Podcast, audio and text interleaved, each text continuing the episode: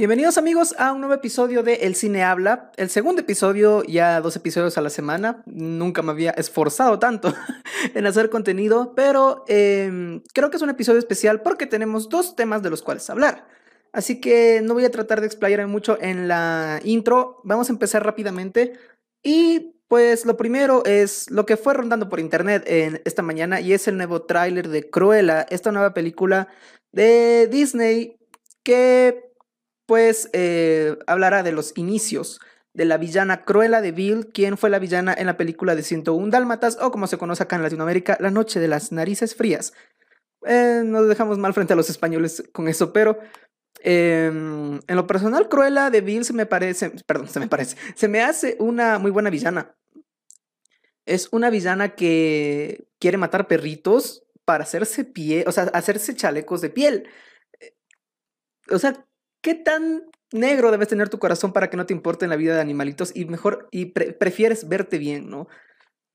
Y bueno, realmente Disney en el 61 cuando hizo 101 Dalmatas que bueno, vamos a hablar un poquito primero de 101 Dalmatas. Se me hace una película hermosa visualmente, cómo retratan Londres. Yo creo que de los clásicos de Disney es visualmente el que mejor se ve, el que mejor se empeñaron en, en hacer arte a la animación en esos tiempos. Y Cruella de Vil es uno de esos villanos que tú llegas a odiar con toda el alma y luego amas odiar por su glamour, por su belleza, por su estilo de la moda.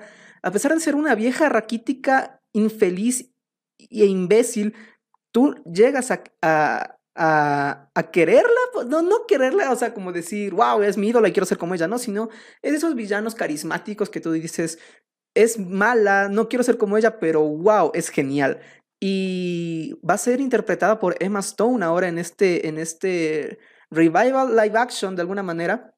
Emma Stone que pues ha sido aclamada ya por la película de La La Land y muchos de ustedes la deben conocer.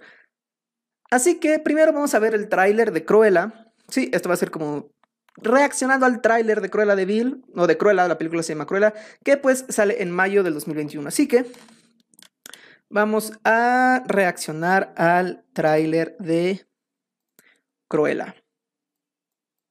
Ok, y... Ok. Ahora, hablando un poquito del tráiler, eh, me gusta que la película va a irse por un lado, no explicarnos el origen del villano y por qué es mala, sino simplemente es mala desde el inicio, ¿no? Tenemos el personaje aquí de Emma Thompson, que pues parece que va a ser como la mentora, la mentora de, de Cruella, y que luego ella como que va medio a ocupar su lugar, ¿no? Y se nota desde el inicio que ya está con un tornillo zafado. No queremos que nos expliquen por qué está con ese tornillo zafado, porque eso precisamente fue lo que falló en la película de Maléfica, el tratar de explicar por qué es mala. Y a veces yo creo que necesitamos personajes que tienen que ser malos porque sí, porque son malos y ya. Y de esa maldad, pues exprimir.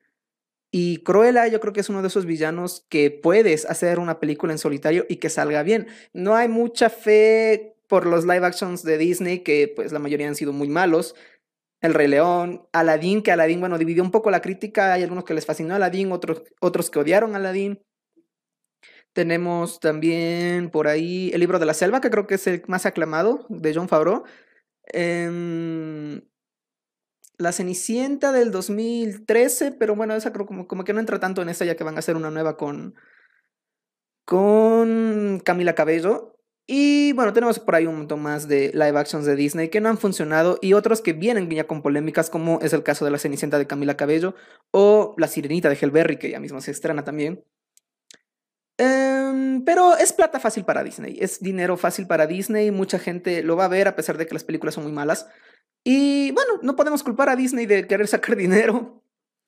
Pero el tráiler se ve súper bien y me gusta esta idea de que no nos retraten 100% la historia de 101 Dálmatas. No hagan una copia de la película como hicieron con El Rey León, ni tampoco que reinventen la película como hicieron con Aladdin. Más bien que sea un spin-off, ¿no? Un spin-off de Los 101 Dálmatas de Cruella, que creo que es uno de los personajes más queridos de la película y más querido, uno de los villanos más queridos de Disney, junto con Úrsula de la Sirenita. Em, bueno, no se me vienen muchos nombres en este momento, pero yo creo que va a, salir algo bueno. Con Emma, con, con Emma Stone, yo creo que la película No va a ser la mejor de todas, tampoco creo que sea, vaya a ser el mejor live action de Disney, pero creo que nos va a dejar algo bueno, nos va a entretener y eso es lo importante. No creo que haya alguien que no se haya entretenido con las películas live action de Disney, a pesar de que a menos que te, estás riendo ahí señalando los errores, pero no hay ninguna película que te ponga a dormir, que eso es lo que no queremos, ¿no? Así que yo le tengo fe a la película de Cruella, esperemos a que salga en mayo, sale, esperemos que no la retrasen, por lo pronto parece que no la van a retrasar, y tampoco o no sé, no han anunciado que vaya a haber Premier Access en Disney Plus, como va a ser con Raya y el último dragón va para cines y bueno, cuando salga la película pues van a tener mi opinión de ella. Y ahora vamos con el siguiente tema y es la película que fui a ver precisamente hoy al cine que se llama The Little Things o Pequeños Secretos en Latinoamérica. Es una película que tiene grandes actores de por medio. Tenemos a Jared Leto, tenemos a Rami Malek y a eh, Denzel Washington. Los tres ganadores del Oscar eh, Denzel Washington, no recuerdo por qué ganó el Oscar. Pero bueno, eh, Jared Leto ganó el Oscar por Requiem for a Dream y Rami Malek ganó el Oscar por Bohemian Rhapsody. Los personajes que interpretan son interesantes, pero no quiero decir que la película me decepcionó, pero siento que no hubo una química real entre los actores. Y teniendo a Denzel Washington, Rami Malek y Jared Leto en los papeles principales, sorprende que no, no hayan podido tener una conexión. Empieza la película primero mostrándonos, ojo, spoilers si es que quieren verse la película, aunque ya mismo sale de cartelera. Em, empieza la película tratando de, explicarnos el porqué de ese Washington, que era eh, un detective en Los Ángeles, fue a ser sheriff en un condado lejos, o sea, en California, pero un poquito alejado de Los Ángeles, ¿no? Y empiezan a odiar al personaje de Denzel Washington, que es Joe Deacon, o Dick, le dicen Dick, Em, D-E-K-E, ¿eh? no D-I-C-K, que ya les conozco. Em, Dick eh, empieza a ser odiado en Los Ángeles y él trata de evitar ir a Los Ángeles. Eh, la película te muestra esta ambigüedad de no saber por qué Dick no quiere ir a Los Ángeles, pero lógicamente al final te lo explican. Pero aquí hay algo que no me gustó. por lo general, la ambigüedad del, tiempo es algo que a mí me molesta. Si es que vas a hacer flashbacks, haz que los flashbacks entiendan que son flashbacks. ¿Se me entiende? Por ejemplo, en la película de, Little Woman o Mujercitas, eh, la última, la que salió en 2019, que de hecho estuvo en las premiaciones últimas de los Oscar, para explicarte el futuro y el presente, no, perdón, el pasado y el presente utilizaban diferente paleta de colores. El presente era con una paleta un poco más azulada, un poco, un poco así, me gusta esto.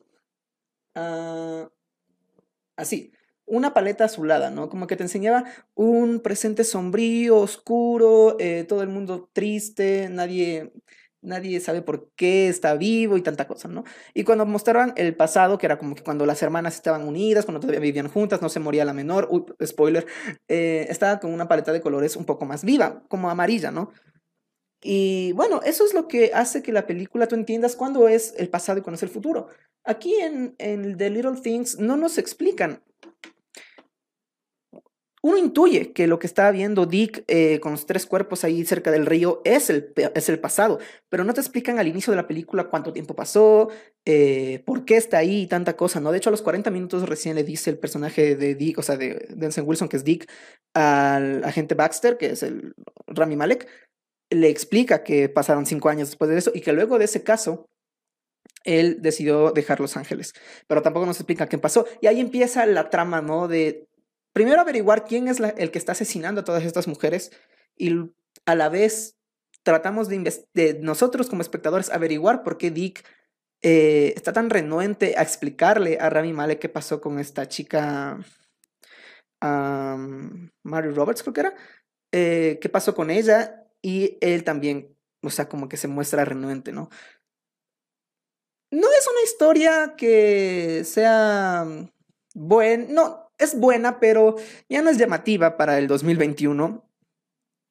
Y no voy a decir que me aburrí, pero eh, no es una película que vaya a recordar. Jared Leto, que interpreta a Albert Sparma, el supuesto asesino, porque al final no queda claro si es que realmente fue el asesino, es una cosa que sí me gustó, ya voy a hablar del final más adelante. es el que mejor actúa. Jared Leto, eh, desde Requiem for a Dream, yo siempre dije que es, wow, es un actor. Yo vi Requiem for a Dream antes de ver The Suicide Squad. Lógicamente, es una película muy vieja. Y recuerdo que cuando castearon a Jared Leto para hacer del Guasón o del Joker en The Suicide Squad, yo dije, wow, o sea, sí, Jared Leto es de estos que te pueden hacer un personaje psicópata súper bien. Y en esta película lo demuestra, porque el personaje de Jared Leto, Albert Sparma, es un trastornado sexual, o sea, un loco que le falta un tornillo. Y de hecho hay una escena cuando le están, le están eh, entrevistando, le están, no entrevistando, ¿cómo es cuando están ya, o sea, en el cuartel de policía, uh, haciéndole las preguntas, ¿no? O sea, para ver si es que, para inculparle o no. Le enseñan las fotos del asesinato y empieza a tener una erección. Y ahí es cuando el personaje de Denzel Wilson, Dick, eh, lo empuja hacia la puerta, hacia la pared y le dice, o sea, tú fuiste el asesino, te estás excitando con esto, estás recordando lo que hiciste, porque es un depravado sexual, todas sus víctimas eran de depravaciones sexuales. Y la actuación de Jared Leto es muy buena tú te convences con esos ojos que realmente está loco. Algo que no pudo lograr con el Joker en Suicide Squad con el Guasón, que tampoco creo que vaya a lograr con, con el personaje en, en, en Snyder Scott, ¿no? De aquí de la Liga de la Justicia. Pero yo le tengo fe a Jared Leto como Morbius. Yo creo que ese personaje hay mucha gente que no le tiene fe, hay mucha gente que sí le tiene fe. Yo soy de las, de las personas que le tiene fe. Ese personaje le va a dar un, un, un, un traspié a Jared Leto, que se merece, que se merece. Ya no creo que pueda hacer mucho como el Guasón, pero yo creo que dentro de Marvel puede hacer algo interesante. Y aquí se demuestra lo increíble que es Jared Leto, pero como les dije, la química. Bueno, no vamos a meter mucho a Jared Leto en la química porque él, al ser el, psicópata asesino, está desconectado del mundo, ¿no? Pero aquí quiero hablar más de la química entre eh, Dick y el agente Baxter, que es eh, Washington y Rami Malek, que no me termina de agradar. Y de hecho, la actuación de Rami Malek, no voy a decir que es mala, pero sus expresiones faciales no me cuentan nada. Siempre está serio. Es, es un mandíbula que es un poquito rara. Eh, no sé, no me termina de convencer Rami Malek realmente. Denzel Washington también es genial. Yo creo que luego de Jared Leto, Denzel Washington es el que mejor actúa, pero no hay química entre el personaje de Denzel Washington y Rami Malek. Y ese es el problema, porque parte de la película, bastante parte de la película es mostrarnos la relación de trabajo, lógicamente, que tiene entre Denzel Washington y Rami Malek. Y la relación avanza súper rápido, o sea, ya al segundo día, no, al primer día de, de, conocerse, Rami Malek, o sea, el agente Baxter ya le invita a desayunar a Dick, le presenta a su familia, le presenta a sus hijas, una hija le da un beso en la mejilla a, a, a Dick, cosa que se me hizo bastante raro, porque recién le conocían, o sea, no era como que alguien ya conocido de la familia. No sé, hay cosas en la película que no me, terminan, no, no me terminaron de convencer. Pero al final sí me gustó. Ese, me gustó el final porque tiene una ambigüedad. Y esa ambigüedad es el no realmente saber si es que él fue el asesino. Spoiler, eh, Dick asesinó a una chica hace cinco años y luego eh, utilizó sus influencias para que en el proceso de...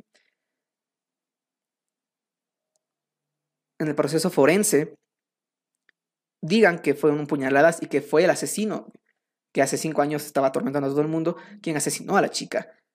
Y luego, bueno, por eso Denzel Washington, o sea, el personaje de Denzel Washington Dick, eh, eh, Deacon, como que ya se vuelve loco, no quiere saber nada, dicen incluso que por ahí que le había dado un infarto y por eso lo mandan de Los Ángeles a un condado en California. Y la historia se repite, porque Rami Malek al final es llevado por el asesino hacia el supuesto lugar donde, donde enterró a la chica pero tanto le molestó psicológicamente el personaje de Jared Leto, eh, Álvarez Sparma, que Rami Malek con la pala con la que estaba desenterrando la tierra le da un palazo en la cabeza y lo mata. Y Rami Malek, o sea, el agente Baxter, Jimmy, como le decía a Jared Leto, se trauma, se trauma y le dice, él fue, él fue el asesino, me lo acaba de decir. Y el agente Deacon le dice, no, o sea, ya, Puede ser, puede no ser, ya olvídalo, entiérralo ahí. Mm, o sea, por más que haya sido, si es que se, enteran que tú lo mataste, pues también vas a tener problemas, solo entiérralo y olvídalo. Y empiezan a decir the little things, ¿no? O sea, los pequeños detalles son los que te van a terminar inculpando. Entonces, yo creo que la película en español se debió haber llamado Los pequeños detalles o Los detalles. Porque es en inglés de Little Things, o sea, pequeños secretos como que no tienen mucho que ver, ¿no? Entonces, la historia de Deacon de haber asesinado a la chica y luego eh, convencer a sus compañeros forenses de que den la orden de que el asesino fue quien lo mató, se repite ahora con, con el personaje de Rami Malek. Rami Malek esconde el cuerpo, lo entierra y Deacon coge todas sus cosas, las cosas de la casa que, lo, que pudieron haber inculpado y la quema, eh, hace que roben su carro y ya prácticamente deja el escenario para que los nuevos agentes que van a estar a cargo del caso prácticamente no encuentren nada. Y ya no va a haber más asesinatos porque el asesino está muerto, supuestamente, porque nunca se llegó a saber si es que era realmente el asesino. Eso me gustó. Hay mucha gente que se queja del final que te dicen, pero no nos dijeron si es el asesino, no nos dijeron qué fue lo que pasó. Pero yo creo que eso le da más realismo a la película. Eh, te deja esa, esa, esa, esa incongruencia en la cabeza de decir, pero era el asesino, no, o sea, estaba loco. Y él dice, sí, yo fui el asesino, pero nunca le pudieron demostrar. Y de hecho, en una parte de la película dicen que él, hace un tiempo, el asesino, el personaje de Jared Leto, se culpó, se autoinculpó y dijo, yo fui quien asesinó a estas mujeres hace bastante tiempo, pero no le hallaron pruebas y lo tuvieron que dejar libre, por más que se haya inculpado. Y pues todo indicaba de que realmente no fue el asesino, sino que estaba mal de la cabeza y era un adicto al crimen y quería, estaba feliz de que los policías le estén siguiendo, estaba feliz de que le interroguen, interrogatorio, ya me acuerdo de esa entrevista, interrogatorio, de que los policías le interroguen, porque él se sentía bien con eso, se sentía, se sentía que estaba en un mundo más importante que él mismo. Y por eso también él trató de convencer a los policías de que él fue el asesino, pero a la final nunca se supo. Y eso me parece algo bastante interesante. Yo creo que es lo que mejor me dejó la película al final. Pero, como les dije, hay cosas que bajan de tono un poco la película de ser... Eh, de que, o sea, yo entiendo de que esa película tal vez lo hicieron para la temporada de premios, pero no va a entrar en la temporada de premios ni fregando. Es una película que es olvidable completamente. Decían que tal vez Jared Leto entre como mejor actor de reparto, pero tampoco lo veo como mejor actor de reparto. Es que su actuación es genial, sí, pero no me convence lo suficiente como para llegar a las premiaciones. Veamos qué es lo que ocurre en el momento de las premiaciones, pero por lo pronto, esa es mi opinión de, de The Little Things. Y pues en Letterboxd, que para los que no sepan qué es Letterboxd, es una aplicación donde tú puedes reseñar las películas que viste, darles puntuaciones y compartirlo con tus amigos. Y fue justo lo que hice. De hecho, tengo ya varias películas. Estoy buscando mi diario en Letterboxd. Aquí está. No sé si se alcanza a ver bien, pero ahí están todas las películas que he visto por diario y reseña. Y bueno, de la película anterior que vi, que fue El Señor de los Anillos, que ya lo reseñé aquí, le di cinco estrellas. Es más que, más que merecidas a cinco estrellas. De mi parte no es que haga mucho, pero bueno. Y a The Little Things, que la vi hoy, le di tres estrellas de cinco. Yo creo que es una calificación justa. Hay mucha gente que la tilda de basura, de mierda, que no se merece ni una estrella. Tampoco creo eso, creo que la película tiene muchos valores, la actuación de Leto, la historia. Yo creo que el guion está bien construido, la fotografía, pues, X en la vida.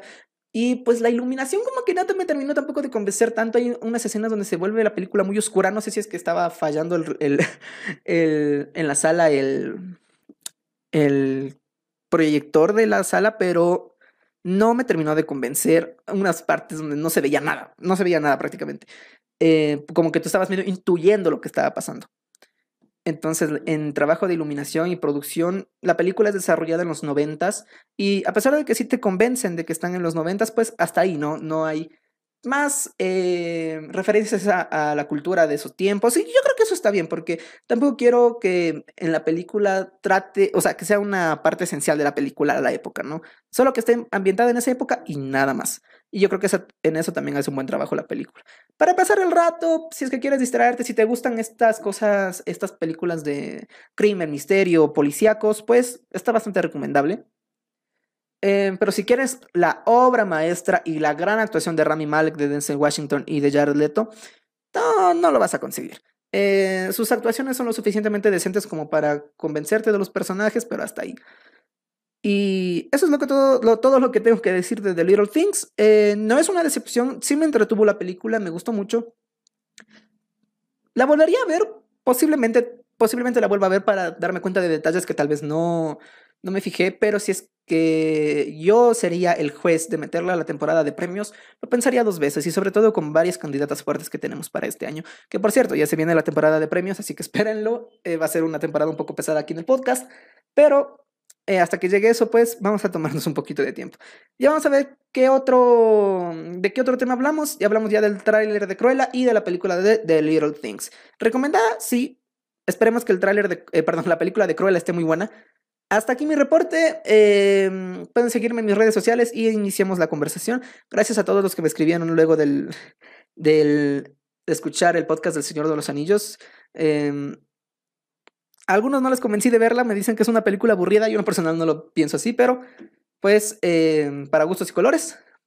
Nos vemos en el próximo episodio del Cine Habla. Me pueden seguir en mis redes sociales, como dije, en Instagram y en Twitter, arroba el Ale Palacios. Y este podcast lo puedes, este podcast lo puedes escuchar en YouTube, en Spotify y en Anchor por lo pronto, hasta que nos acepten en las demás plataformas. Muchas gracias por escucharme y nos estaremos viendo en el próximo episodio del Cine Habla.